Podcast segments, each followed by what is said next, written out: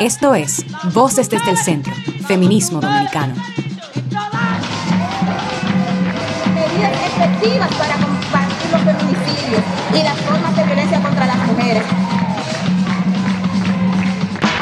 Hola, hola, hola, estás escuchando Voces desde el Centro, Feminismo Dominicano, un espacio inclusivo facilitado por el Centro Cultural de España, donde hablaremos de la historia del feminismo dominicano, sus retos, logros y perspectivas. Yo soy Nicole Montilla. Y yo soy Yosar Olivo, integrantes del colectivo feminista Con mis derechos no te metas, que aboga por la equidad e igualdad de género a través de una educación y salud integral. Y hoy estamos aquí con Lourdes Contreras, conocida cariñosamente como Lulú, miembro del Foro Feminista y del Comité por la Unidad y Derechos de la Mujer. Fue galardonada en la primera entrega de los premios Minerva dentro de la categoría Impacto Social y también recibió la medalla al mérito otorgada por el gobierno dominicano. Contreras, Lulú, fue reconocida por su gran influencia en la sociedad dominicana en el marco de los derechos de las mujeres y la capacidad de las mujeres de empoderarse en los procesos políticos, económicos, sociales y culturales. A ver, Lulu, cuéntenos un poco. ¿Cómo usted definiría el feminismo? Bueno, el feminismo es un movimiento social. Es un movimiento social que, tiene, que se sustenta en una teoría y una práctica política. Digamos que es lo esencial en la definición de un movimiento de las características del feminismo. Pero el conjunto de todas estas cosas en relación a la superación de la subordinación de las mujeres en la sociedad es el movimiento que históricamente se ha denominado movimiento feminista. El movimiento feminista, eh, acorde con todos los procesos históricos, ha devenido en muchas tendencias, muchas corrientes acorde con las eh, características de las coyunturas y de también del territorio, del, lugar, del país o de la región a donde, a donde se ubica el movimiento del que estemos hablando.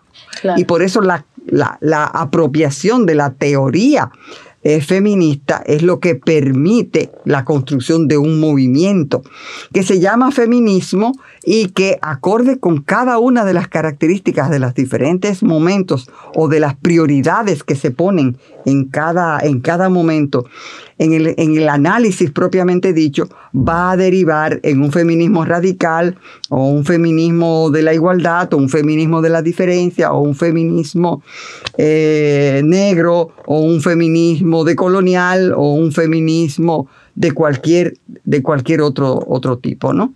Entonces, esas son las corrientes de ese pensamiento eh, feminista, que en la República Dominicana no ha tenido grandes, eh, grandes momentos muy diferenciadores, sino que lo que más ha primado es el feminismo de la igualdad con algunas expresiones del feminismo de la diferencia y ahora en la época actual, pues eh, la idea de que la teoría de género se conecta con el movimiento feminista para establecer las categorías de análisis de, de, la teoría de género, ¿no?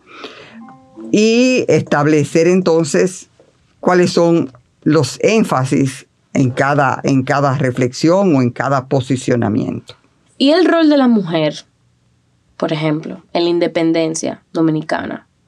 Algo, un, hito en nuestra historia como sociedad democrática, como país.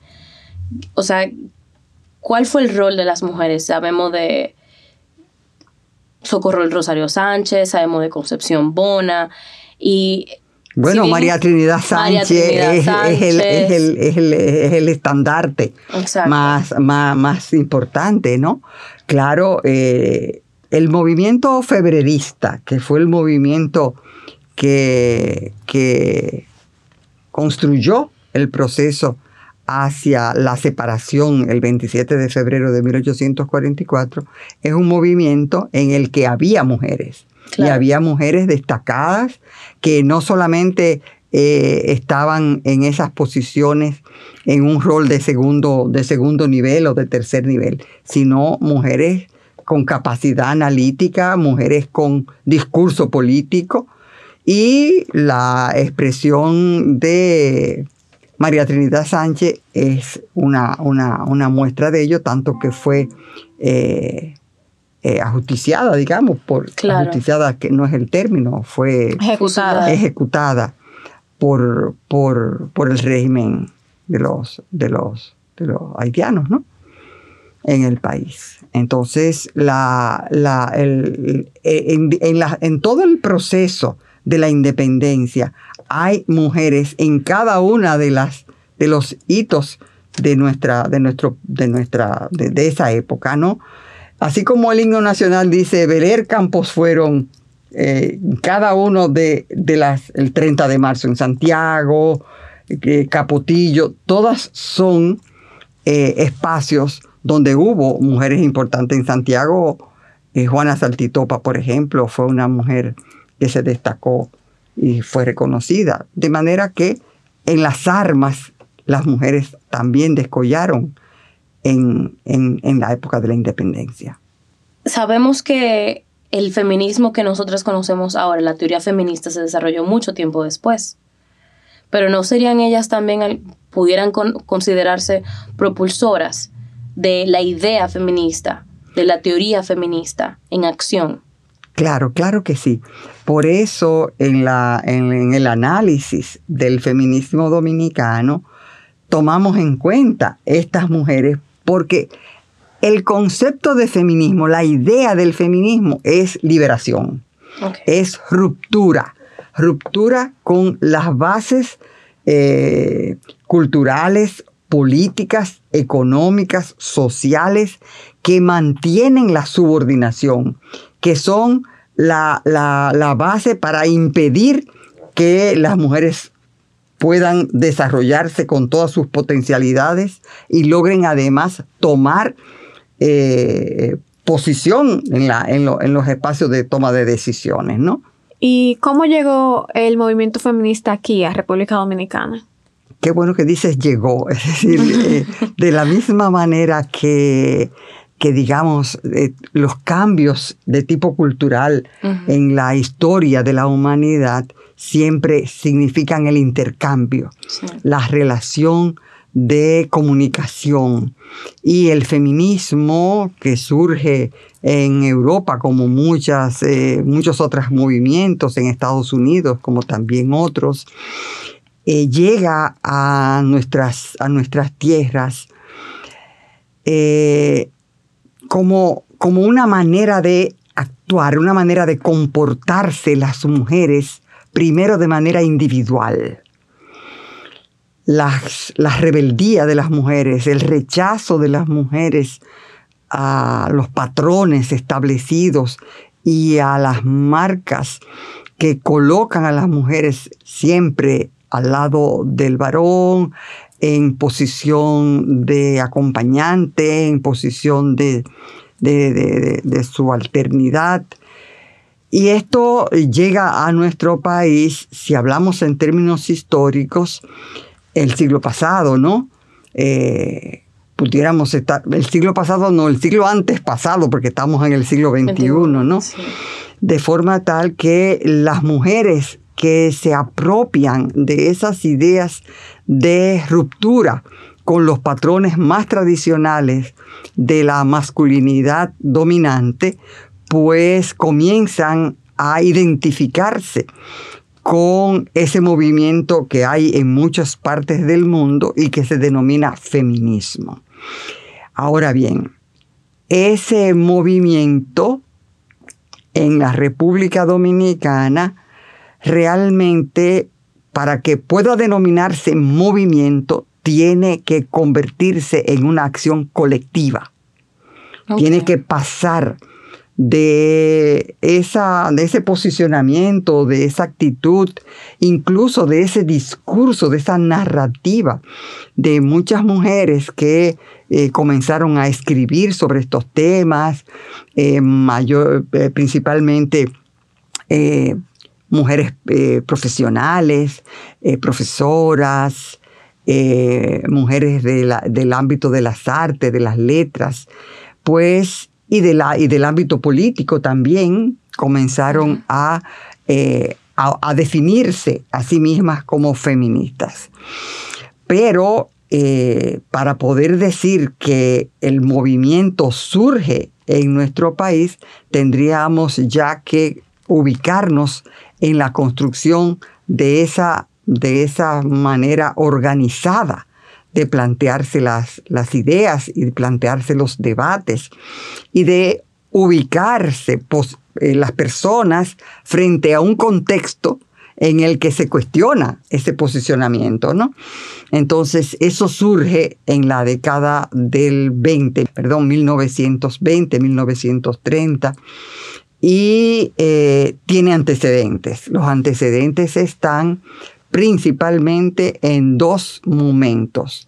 Lo que fue el Club Nosotras y lo que fue la acción feminista dominicana fueron dos momentos de agrupamientos que en general estaban estructurados por las mismas mujeres. En primer lugar, como un club para conversar, para discutir, para reunirse, para plantear cosas. Y luego, cuando se plantea que tiene que ser algo más que el ámbito cultural, pues esas mujeres comienzan a postular pensamiento político, propuestas de carácter reivindicativo en términos en el ámbito político y de manera específica a autodenominarse transformadoras y democráticas. Quizá transformadora es mucho decir, pero sí por lo menos eh, en procesos de democratización, de búsqueda de procesos de democratización. Y entonces esos dos espacios pudiéramos decir que son espacios detonantes de un movimiento feminista en la República Dominicana. Wow. Y antes de esto, o sea, sabemos que había personajes o grupos que realmente, aunque no se definían como sí mismos feministas, que sí eran caracterizados por esa rebeldía que tú mencionas. ¿Tú nos puedes hablar de algún, algún personaje histórico o algún momento que haya tenido relevancia para, para alimentar esos pensamientos eh, dentro de la mujer dominicana? Mira, quizá eso es un poquito más complicado. En primer lugar, porque estamos hablando de mujer dominicana. Ya el contexto de dominicana nos remite a una situación de Estado-nación. Nos definimos como un Estado a partir de la independencia. Pero entonces esa independencia eh, tenemos también que contextualizarla. Es la separación eh, a partir del 27 de febrero de 1844, la separación de Haití.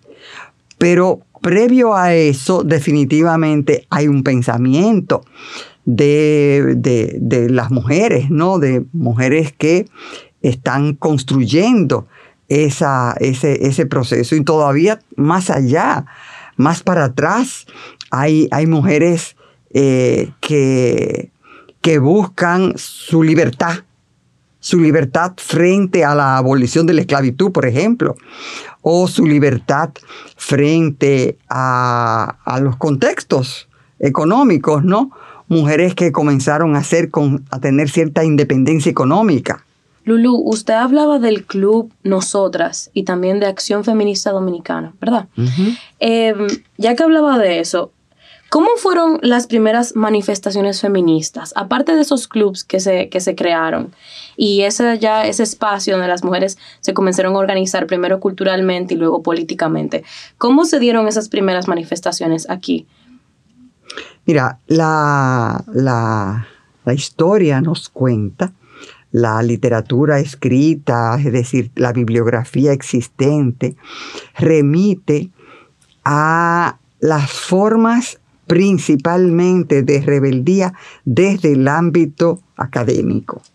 Cuando digo académico, no estoy hablando necesariamente de escuelas o de espacios eh, formales de educación, sino pensamiento que desde el ámbito escolar o del ámbito académico se expresa hacia la sociedad. Es decir, que surge y que se, eh, se, se propone desde estos espacios. Eh, entonces, esa, esa interacción se da principalmente a través de los medios de comunicación y hay espacios, columnas que escribían, eh, quizás no columnas fijas, pero sí esporádicamente. Como artículos. Artículos en el, periódico Listín, Diario, que era el periódico de la época, ¿no? Y eh, eh, conversatorios. Lo llamamos hoy conversatorios, en aquella época se le, pues, se le llamaba tertulia, diálogos para influir. Y esas, esas, eh, ese pensamiento se expresa en el ámbito social. Y ahí es que precisamente se da el cambio, el salto entre lo que fue un club de mujeres de, hablando de literatura o discutiendo de cosas eh, conceptuales, pero dentro de un marco en el que también se habla de moda, también se habla de lo que, eh, de lo que está en boga en el, en, el, en el momento y de mujeres de cierto nivel económico y cultural, mujeres no de ámbito popular.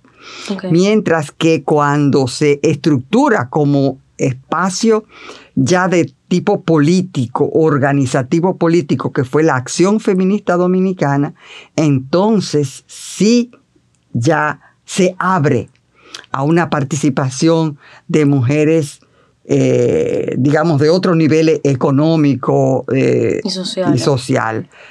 Tanto así que en el Club Nosotras, por ejemplo, para poder ser miembro había que tener, ser letrada, tener, tener determinado nivel cultural, mientras que en la otra, pues se dice, la acción feminista dominicana se dice que abre para todas las mujeres trabajadoras, las mujeres obreras, las mujeres amas de casa, las mujeres de cualquier nivel económico y social.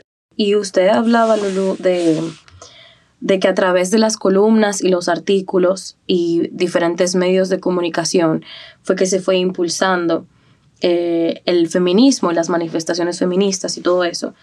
Eh, pero ¿cuáles fueron como que, aparte de esos, cuáles fueron como que realmente los medios por los que se, se impulsó, así como ya como eh, mucho más masivamente, el feminismo aquí en República Dominicana, la teoría feminista aquí en República Dominicana? Mira, en primer lugar, todavía a esto no se le puede llamar feminismo como, como estructurado. Porque para que se denomine feminismo con sus diferentes corrientes, tiene que sustentarse en una teoría. Y esa teoría no había sido aprehendida por esas mujeres. No se habían apropiado de la teoría. Todavía más, yo diría, esa teoría no había sido construida como una teoría en términos conceptuales, ¿no? O sea, era algo más que salía de ellas mismas, que ellas mismas creaban y discutían, no era como algo organizado. O sea, era la organización vino de manera progresiva. Pero cuando eh, la, pregunta que, que, me hace Nicole en el sentido de eh, cómo se estructura para que se transmita a la sociedad cuáles son las, vías de transmisión, las vías de comunicación con la sociedad para lograr que muchas más mujeres se interesaran y se motivaran en ser parte de esto.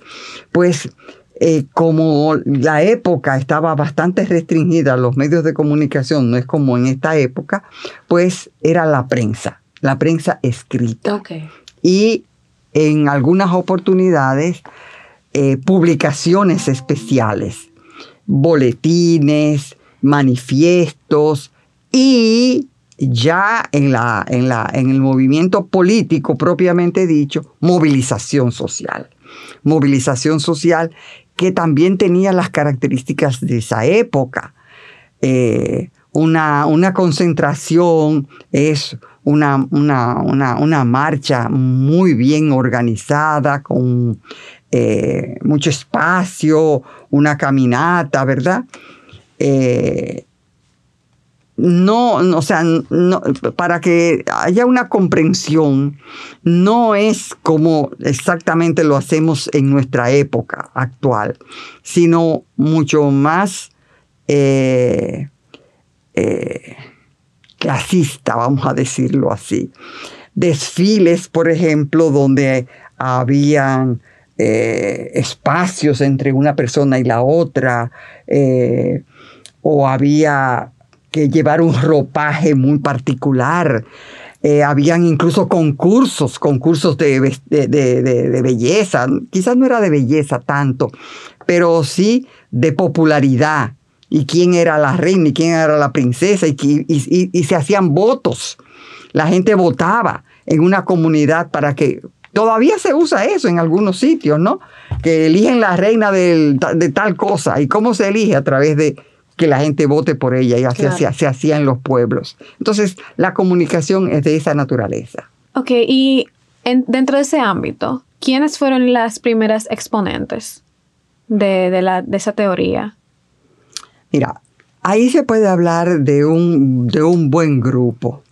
En el libro 100 años de historia, de perdón, 100 años de feminismo, eh, eh, hay, hay, las evidencias de todo esto. Pero ahí está eh, Socorro Sánchez, ahí está posteriormente Ercilia Pepín, ahí está posteriormente también eh, Abigail Mejía como una gran eh, precursora de este, de este tipo de movimientos y, un conjunto importante de mujeres. la Weber, en fin, hay, hay, muchas, hay muchas mujeres de esa época que decollaron. En la época de los años 60 y, 66, 67, 68, la teoría feminista, el pensamiento feminista es presentado a la sociedad dominicana por Magali Pineda. Okay. Magali fue una mujer muy importante en esa, en esa eh, puesta en, el, en la cabeza de las mujeres revolucionarias lo que era el feminismo. Magali escribía en el listín diario bajo un seudónimo, Leonor Tejeda, creo, el apellido. Ella escribió artículos en el periódico y esos artículos servían de base a las discusiones, ¿no? Pero todavía eso se queda en lo, lo que fue posterior a la Federación de Mujeres Dominicanas. Entonces, eh, en, la, en la Revolución de Abril, por ejemplo. Mujeres muy importantes que lucharon contra la intervención militar norteamericana. Ahí está Piqui Lora. Piquitina, ¿no? La, la, mamá de... De Huchilora. Hermana de Uchilora. Ah. mamá de... De Solano. No, de Patricia, Solano. La mamá de Patricia Solano. Entonces, ella, esa fue una mujer que se fajó con, la, con las tropas militares norteamericanas, o sea, a combatir con eh, las armas, ¿no? Luego, eh, otras mujeres importantes que también estaban eh, con las armas y en la lucha política desde la Revolución de Abril, Teresa Espallá, la propia Margarita Cordero, que después se dedicó solo a la, a los medios de comunicación, ¿no? Pero ella estaba en, la, en, la, en, los comandos del 14 de junio. Es decir, hay muchas mujeres que no solamente que tenían potencial revolucionario y, estaban siendo eh, activistas de, la lucha eh, contra la intervención militar norteamericana, la propia Sagrada Bujosa, la propia Cristinita Díaz, muchas mujeres estuvieron presentes en la lucha eh, contra la intervención militar norteamericana y desde antes contra el golpe de Estado, por ejemplo. yo, yo recuerdo haber caído presa varias veces. ¿Qué? contra, contra lo, que iba a ser el golpe de Estado y después con el golpe de Estado el mismo. Wow. Claro, claro que sí. Yo, yo estuve varias veces. Wow, Lulu. Cuántas historias. ¿Cómo fue eso? ¿Cómo fue eso? ¿Quieren anécdotas? La más. Sí, sí. Sí, sí, en verdad sí. Cuéntanos un poquito de eso, por bueno, favor. mira, por ejemplo, eh, en, la, en, la, en la lucha contra el golpe de Estado, o sea, estábamos denunciando que el golpe de Estado se iba a dar y hacíamos micromítines. Ok. Lo que hoy yo no me acuerdo cómo lo llaman, cuando la gente sale rápido a la- al medio de la calle, tira volante y hace un... de Ah, cosas rápidas de ajá. 5 minutos, de 10 minutos, 15 minutos y luego se retiran. Bueno, eso lo hacíamos muy a menudo Wow. en esa época. Nos íbamos a lo que es hoy, por ejemplo, la Duarte con París y hacíamos una volanteada ahí rapidísimo y luego nos desperdigábamos en la, con, la, con la masa, ¿no? Con la, Con la- entre con la gente. Entre la gente, ¿no? En Santiago, haciendo una de esas actividades, yo, yo estuve detenida. Pero la más importante historia que les puedo contar de mis detenciones de esa época fue varios días después, un par de días después del golpe de Estado del 63. Yo, estudiante de la universidad, el- eh, eh, estaba en Santiago, porque yo soy de Santiago, y estaba allá porque no, no estábamos en clases. Ok. Eh, en septiembre no habían comenzado las clases. Entonces se produce el golpe de Estado, yo estoy en Santiago y yo me pongo grave para decirle a mi familia que yo tenía que venir para acá, porque mi compromiso político Claro. era estar aquí en la lucha, ¿no? Y mi papá se opuso rotundamente, pero mi mamá me apoyó y dijo, yo la llevo, yo la acompaño. Y entonces vinimos para Santo Domingo. Yo vivía en la casa de una familia de nosotros, entonces mi mamá estaba conmigo ahí, pero coincidió que cerca de la casa donde nosotros estábamos, se, estaba la Embajada de México. A dos casas estaba la Embajada de México. Manolo, Manolo Tavares, se asiló en la Embajada de México para proteger su vida con el golpe de Estado. Alguien le dijo a Manolo que nosotros vivíamos en, un edificio de apartamentos ahí, ahí cerquita, ¿no? Y Manolo quería que la eh, policía y el régimen creyera que él seguía eh, asilado en la Embajada de México. Pero él, en la madrugada del día, creo que 27, de amanecer 28 de, de septiembre, salió de la embajada y fue al edificio donde nosotros estábamos alojados, donde yo vivía Wow. Que Wow. estaba mi mamá. Y a las 4 de la mañana tocó y coincidencialmente fue mi mamá, no la dueña de la casa, quien abrió la puerta. Reconoció a Manolo, lo hizo pasar y, y yo no estaba ahí. Yo estaba durmiendo en la casa de una, de una amiga. Entonces mi mamá nos llamó por teléfono. Vengan, pero no entren. Yo les voy a hacer señas. Entonces, por la ventana nos hizo señas que abriéramos el carro.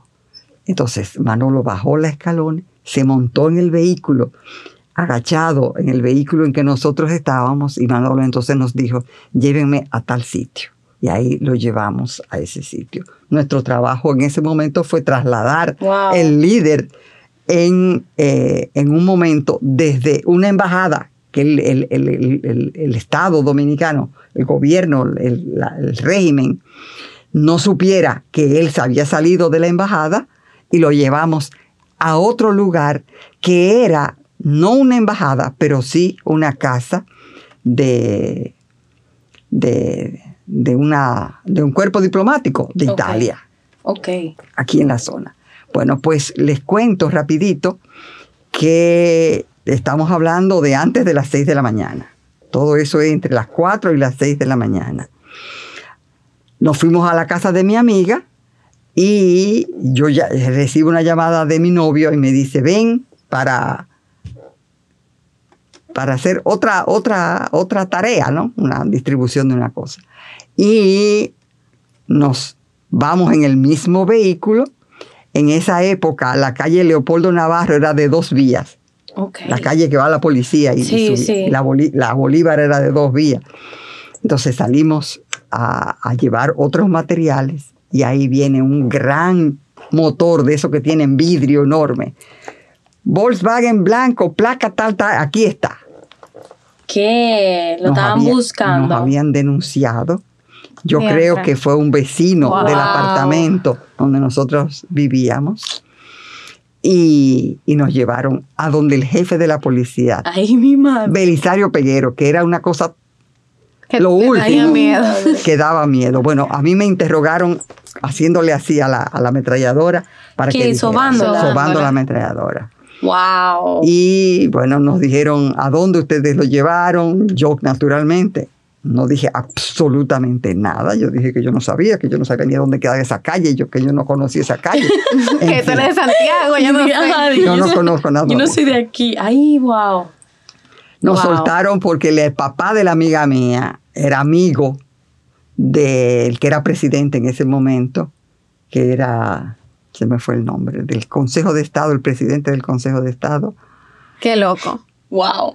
Él, él llamó y no- no, después de, al final del día siguiente nos soltaron. En fin, con esto les cuento que la lucha política y la lucha por el pensamiento feminista y reivindicando a las mujeres está muy conectada con los procesos democráticos de nuestro país. Entonces, dentro de ese ambiente académico estaban las maestras normalistas, ¿verdad? Y cómo ellas lograron la inclusión de las mujeres, de otras mujeres, en la educación. Mira, digamos, eh, ubiquémonos en el país en el momento de, de ganancia del pensamiento ostosiano, el pensamiento de Eugenio María de Hostos, que eh, siendo puertorriqueño se coloca en el país como propulsor de una educación democrática, una educación abierta. Y dentro de esa apertura estaba la incorporación de las mujeres. Entonces, se logra que esa, esos postulados del pensamiento ostosiano pues llegue a determinadas mujeres que se apropian de esto y particularmente Ercilia Pepín logra ser la, la, digamos, la voz cantante de esa línea de pensamiento para hacer que muchas mujeres se formaran, se educaran para ser maestras. Es decir, estamos hablando de que la búsqueda de salto en términos clasistas pasa por lograr la profesionalización. ¿Y cuál era la profesión más proclive a las mujeres? La que está conectada con su rol materno. Entonces hay esa interconexión, el rol materno de madre que educa a sus hijos y a sus hijas. Entonces, esa, esa manera de pensar la lleva a crear con, mucha, eh, con mucho brillo lo que fue el Instituto de Señorita Salomé Ureña, que fue el espacio forjador de las primeras maestras. ¿De qué año más o menos estamos hablando? Eso estamos hablando de mil, um, principios del siglo, del siglo XX. Ok, ok. Año 10, año 20, más o 20, menos, año exacto. 20. Ok, ok. ¿Y cómo acceden las mujeres a la educación formal aquí? Ya que estamos hablando de, de las maestras norm- normalistas. Esa fue la puerta de entrada. Esa fue la puerta de entrada. Esa fue la puerta de entrada. Eh, incluso teníamos una universidad porque nos, nos, nos enorgullecemos de tener la primera La universidad claro, de América. de América, pero en realidad estaba cerrada a las mujeres, ¿no? Ok. Eh, entonces, la escuela, eh, la escuela, eh, el Instituto de Señoritas que propició Ercilia Pepín, que se llamó eh, Instituto Salomé Ureña, pues crea las condiciones para que no solamente las mujeres se formen y formen nuevas generaciones de mujeres en la misma perspectiva de proyectarse como profesionales, de llevar hacia la sociedad el pensamiento liberador de las mujeres, sino que también contribuyó a crear movimiento, ¿no? Es decir, esa, esa es una interacción. Claro, eso estaba muy condicionado por cómo se pensaba la condición de mujer. Eso estaba relacionado con eh, también eh, oficios domésticos, ¿no? Entonces se hace una, una, una clase de, eh, de quehaceres domésticos, ¿no? Se enseña cocina, se enseña a bordar, se enseña a tejer, se enseña manualidades y eso concentrado en las mujeres, ¿no? Y eso duró muchos años, muchos años, eso en la, en la escuela como, como parte de la, sí, de la basamenta eh, claro, académica. Yo creo que incluso hasta ahora mismo hay colegios, escuelas politécnicos que enseñan ese tipo de cosas. Sí, de manualidades y eso, ¿no? Y también diferenciada, ¿no? A los varones ha repujado en cuero o ebanistería o, cosas de esa naturaleza, mientras a, a las mujeres más condicionadas. Lulu, y una pregunta. Algunas teóricas dicen que el primer feminismo dominicano era maternalista. ¿A qué se refieren con eso? Es decir, volvamos a los, a los temas de la cultura dominante y de lo, que predomina todavía hoy. Claro. La relación mujer en el referente eh, cultural dominicano y de, otros países del mundo está conectado con la reproducción. Es decir, la condición mujer vinculado a la capacidad de la maternidad.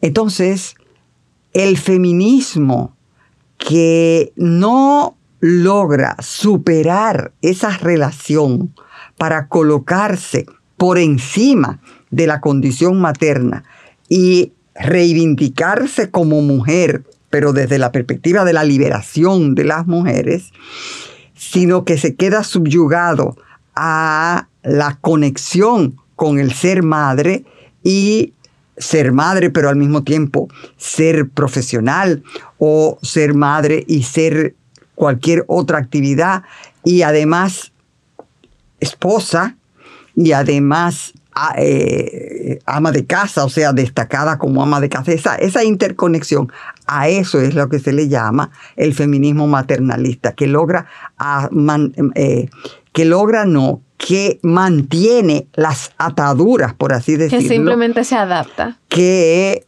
quiere superarlo, pero sin desligarse. Es decir, no establece una separación. Usted tiene valor por sí misma, independientemente de que logre o no, pues, eh, eh, ser madre.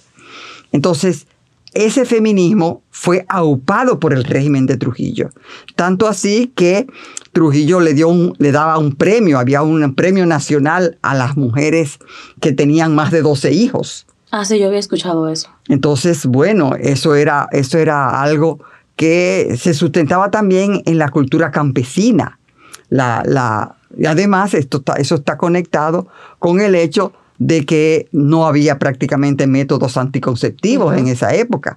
Fíjense que eh, todo el proceso de lucha y de asunción de las mujeres en las propuestas reivindicativas tiene un hito con la aparición de la píldora. La píldora es algo trascendente porque comienza a separar la sexualidad de la reproducción. Y eso en el referente feminista es trascendente. Eso eh, logra una relevancia determinante y eso se produce precisamente en los años 60, 70 y posterior. La, la píldora llega a la República Dominicana. Y ahí comienzan entonces, estoy hablando muchos años después, a pensarse las mujeres para ser profesionales egresadas de los centros académicos de estudios superiores, pero también oficios oficios no tradicionales para las mujeres, ¿no? Y ahí también entonces comienzan a aparecer mujeres en actividades de comercio, mujeres que a veces no tenían formación en contabilidad o en auditoría o en esto, pero desarrollan habilidades en, estas, en estas lides y eh, ganan posiciones, ¿no? Y hay mujeres realmente que descuellan en, la, en, la, en el comercio, ¿no? Pero ¿cómo usted, o sea, cómo se desarrolla la teoría feminista aquí en República Dominicana? O al menos lo que entendemos como teoría feminista aquí en República Dominicana. Mira, eso viene mucho después. Ok, como... Muchísimo después. Sí, porque ahora estamos hablando más o menos, estamos, o sea, comenzamos hablando de, de, que comenzaron en los 20, en los 30, esa organización de las mujeres, en los clubs, en la acción y todo eso. O sea, ahora estamos, ¿dónde?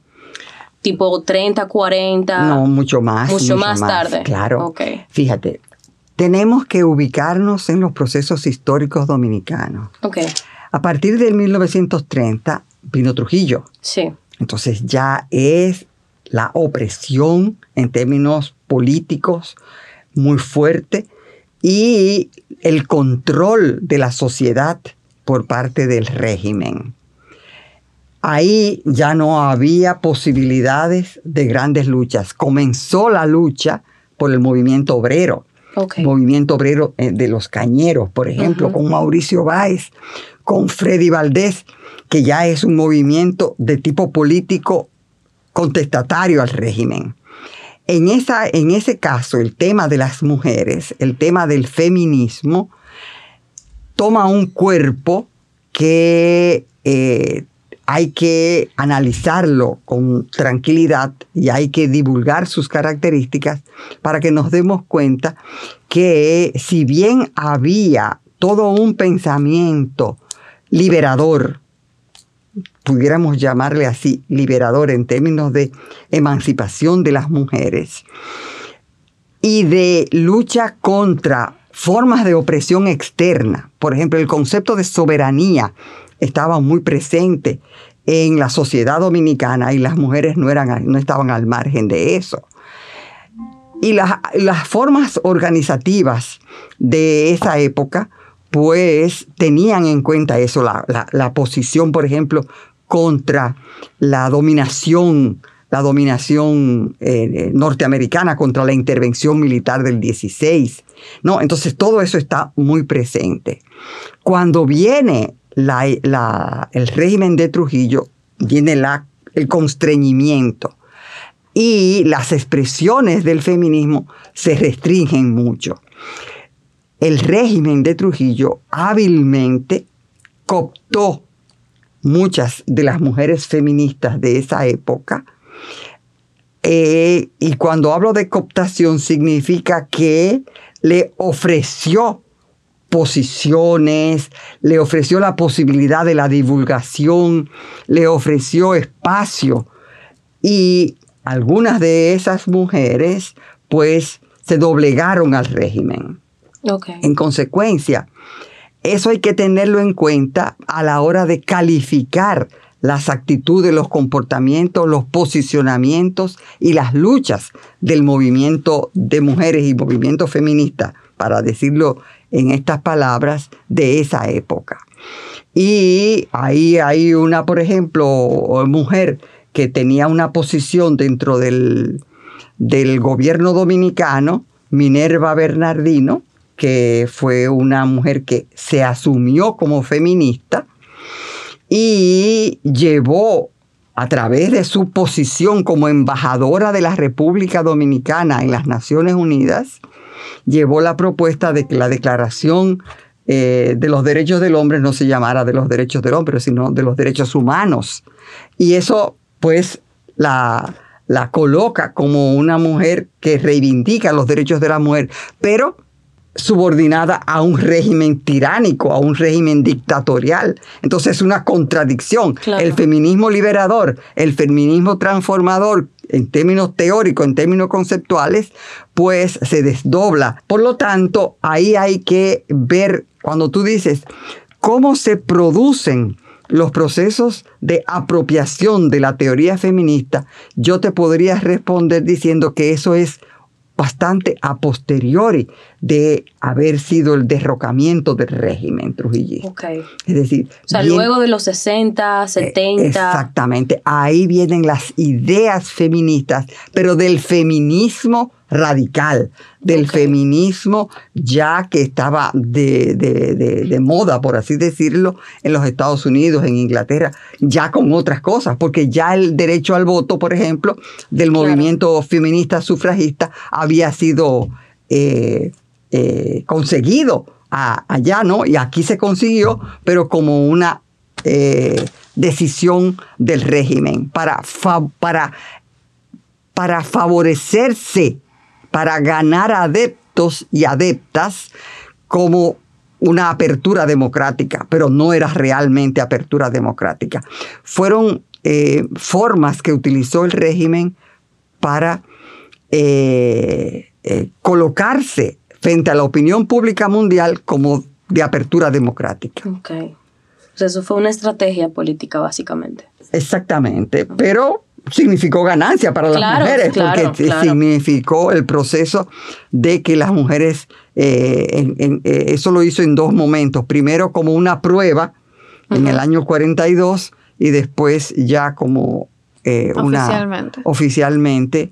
A partir de ahí se, dice entonces que las dominicanas tenemos derecho al voto y, y lo, y lo logramos en esas condiciones mucho antes que otros países de la región, ¿no?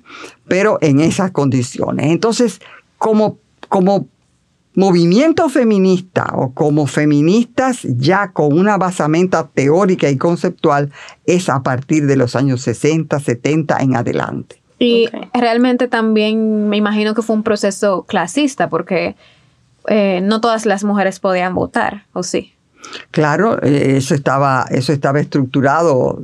Recordemos que la constitución de 1844 planteaba que podían ser constituyentes hombres blancos letrados eh, eh, con, con pro- propietarios, etcétera, ¿no? Entonces eso se traspola a las mujeres para poder entonces lograr llegar a posiciones en, y, la- y la- las mujeres que logran eh, ser parte de esa primera eh, forma de votación que fue de prueba eran mujeres seleccionadas, ¿no?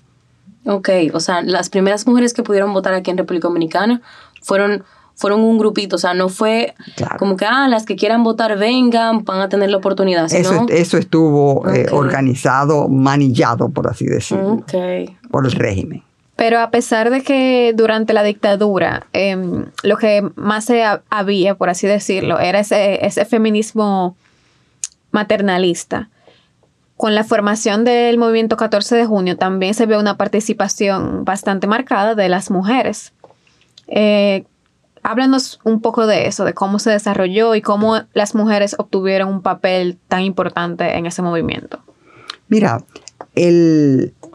la lucha contra la dictadura involucró mujeres. Mujeres adultas, mujeres jóvenes, se dieron diferentes momentos. Mujeres que estuvieron incluso en, en el exilio, que formaron parte del movimiento antitrujillista, ¿no?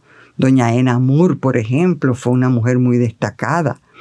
Todavía eh, eh, vive Brunilda Soñé, una antitrujillista destacada que formó parte del movimiento de la Juventud Democrática y luego del Partido eh, Socialista Popular, que fue de, los que vinieron en el exilio.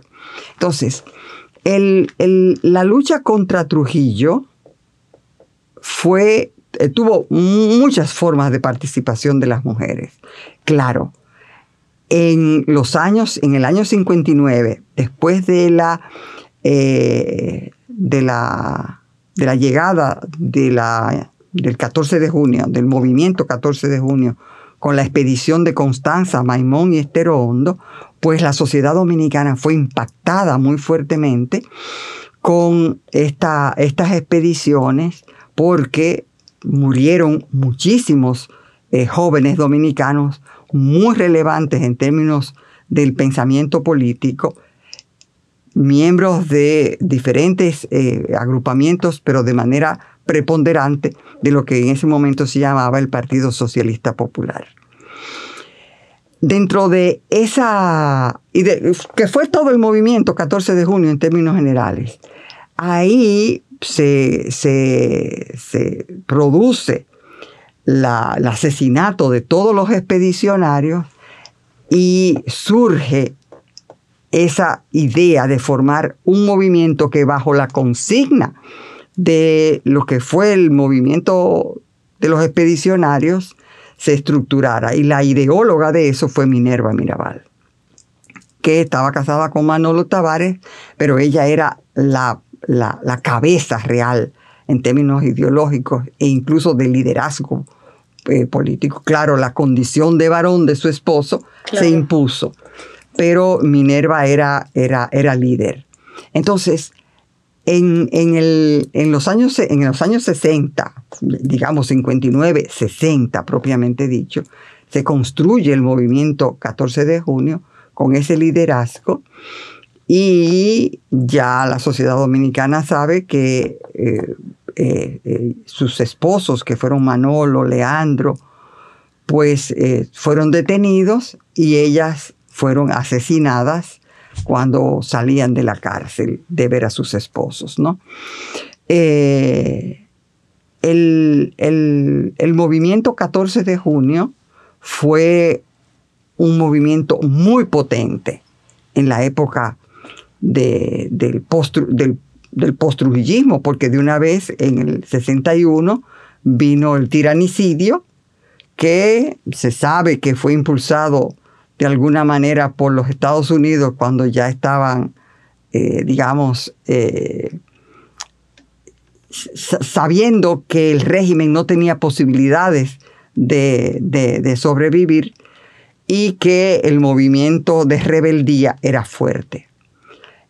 Antes se había formado en los años 40, en el 42, en el 43, 45, el movimiento eh, de la Juventud Democrática, que también tenía mujeres. En Santiago, por ejemplo, mi familia es de Santiago, en Santiago estaba eh, el movimiento de la Juventud Democrática eh, y se formó. Y una de mis tías, hermana de mi madre, Hilda Pérez, fue llamada en una oportunidad a hacer un meeting en un parque de Santiago. Voy a hacer esta anécdota porque siempre me impacta cuando recuerdo esto, que mi mamá me lo contaba. Eh, la, la, llamaron para dirigir una manifestación en una de las plazas públicas de Santiago. Cuando se, se convoca, pues vienen decenas de personas, pero no centenares, sino decenas de personas. La mayoría se quedan en las esquinas así eh, como, como, las como que quieren ver y no quieren, como que yo no estoy aquí, pero quiero escuchar, pero... A ver qué pasa, ¿no? Entonces se le acercan los esbirros del régimen a mi tía mm. y le dicen, si usted se atreve a subir a la glorieta, que era donde estaban, iban a poner los micrófonos y esto, pues ah, le vamos a quitar la ropa, la vamos a desnudar como una sanción, ¿no? Y mi tía le respondió, será, seré la primera mujer que le hable desnuda a su pueblo. wow. O sea, wow, ídola real. Eh, o sea, y te estoy hablando, estoy hablando de los años 40. Claro. O sea, en, en, plena tiranía, en plena tiranía, ¿no? Wow. Entonces, con esto lo que quiero es decir que hay muchas mujeres que bajo diferentes expresiones, bajo diferentes maneras de comportarse y de actuar y de organizarse, hicieron cosas contra el régimen. El 14 de junio fue la estructura política más relevante de esa, de esa época. Tanto es así que es el movimiento que pues eh, que se recuerda. Que se recuerda y que se mantiene en, en las postrimerías del régimen, ¿no? Todo el proceso de lucha por la democratización tiene como postulado el, el 14 de junio como movimiento político, el movimiento popular dominicano que llegó del exilio también y el Partido Socialista Popular, que era el partido que después devino en Partido Comunista Dominicano.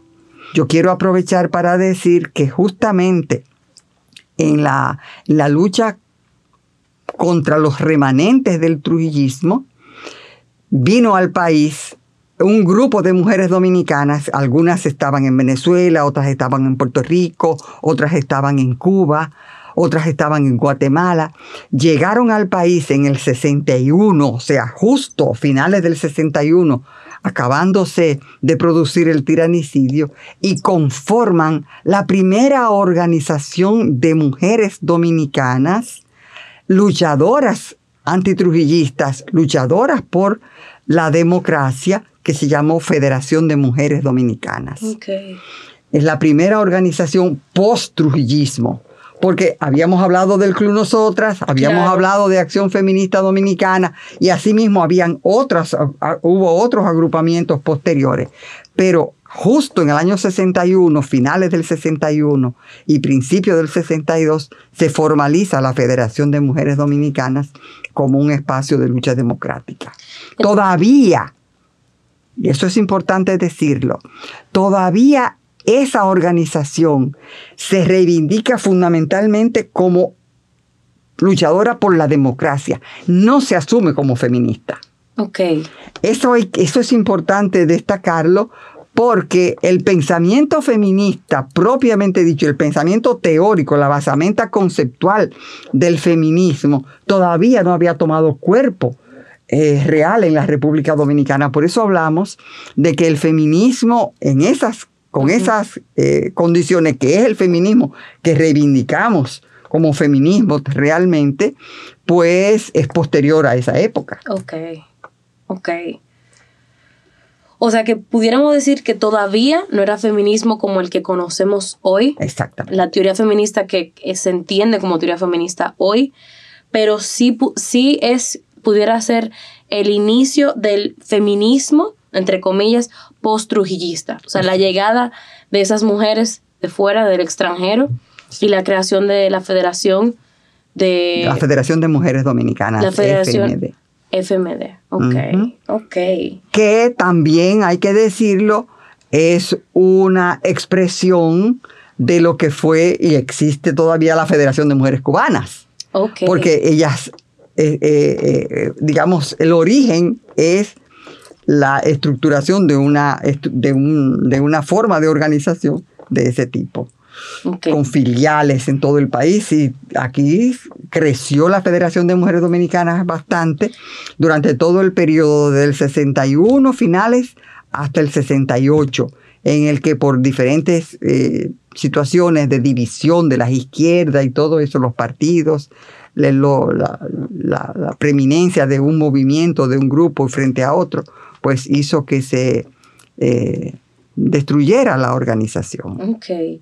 ¿Y cómo, o sea, cuáles fueron las consecuencias tal vez a nivel social, a nivel cultural, de esa creación de esa federación de mujeres que vienen, llegan justo después del ajusticiamiento de, Trujillo? Es una organización que eh, se dedica fundamentalmente a darle sustento desde la organización de mujeres, desde la, del cuerpo y la, y la, y la imagen de las mujeres a la lucha por la democracia.